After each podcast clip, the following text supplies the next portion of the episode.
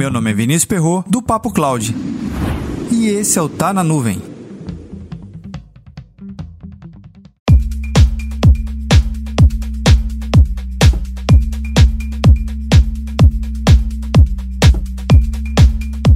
Talvez você não saiba, mas existe um conjunto de leis, um conjunto de regras que define e determina como órgãos de governo, seja ele de economia mista ou não, devem realizar suas aquisições. E isso se chama as leis de licitações. Existem duas em geral: a 8666 de 1993 e a 13333 de 2016.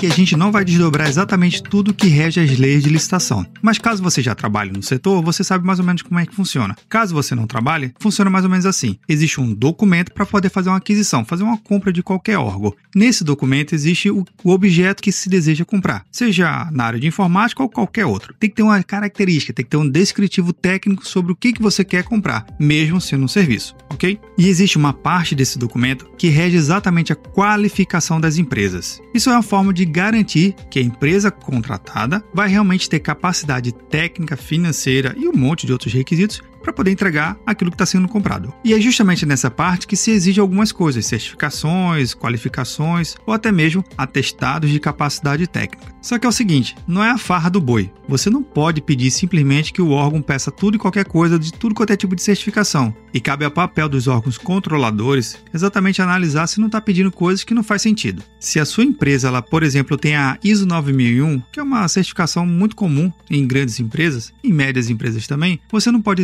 que o órgão de governo coloque esse tipo de certificação, porque isso acaba impedindo que outras empresas que também teriam condições de qualidade técnica façam o serviço. O que, que você pode exigir? Exigir que tenha um atestado de capacidade técnica, comprovando através de um outro cliente que você tem total condições hábeis para poder entregar aquele serviço, no caso, o objeto que está licitando. E a moda que vem surgindo agora é a certificação de DPO sendo exigida em qualificações técnicas. Veja só, a LGPD tem um monte de coisa ainda para ser construída. Certificação de PO, tá, tudo bem, você pode ser certificado de PO, mas será que realmente você está capacitado mais ainda do que outro profissional que entende e que já tem de repente um projeto encaminhado? Então, veja se você realmente a sua certificação faz sentido para você fazer uma qualificação técnica para uma aquisição. Eu não estou dizendo que a certificação técnica de DPO, ou no caso a certificação de DPO, não seja boa para você profissional e para você empresa. Conhecimento sempre é importante, mas para um processo de compra,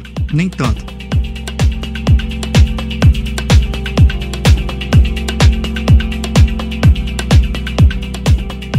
E aí, como anda a sua certificação de IPO? Já está tirando? Vai tirar? Está no seu roadmap de certificações? Comenta lá no nosso grupo do Telegram, bit.ly barra Telegram. Ah, e uma dica super legal. Na transcrição desse episódio eu vou colocar um artigo que a doutora Carmina Issa ela escreveu que é justamente sobre esse tema, se vale a pena não ter certificações de DPO na parte de requisitos de qualificação técnica em editais. Claro que o artigo ele não somente aborda isso, mas é um bom ponto de partida para você entender realmente se vale a pena ir por esse caminho. Para mais conteúdos como esse, acesse papo.cloud